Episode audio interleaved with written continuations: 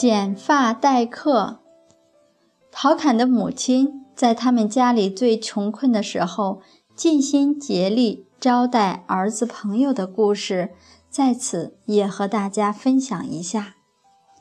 常言道：“巧妇难为无米之炊。”一个家庭主妇在粮食没有、柴火没有的情况下，如何招待客人呢？况且客人要吃饭，客人的坐骑也要喂食。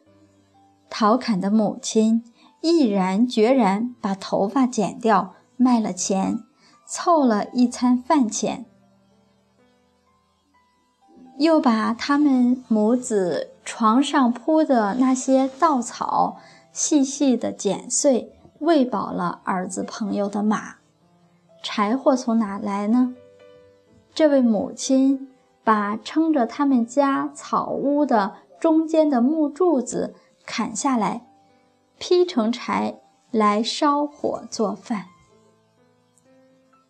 讲到这里，眼泪都要掉下来了。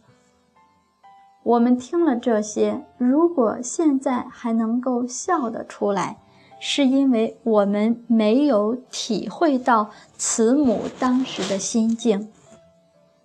因为这位母亲知道儿子父亲已经不在了，在家靠父母，出外靠朋友，所以母亲今天的所作所为是智慧的意识到儿子的朋友可以直接把自己的儿子送上仕途，真是感天动地，慈母情。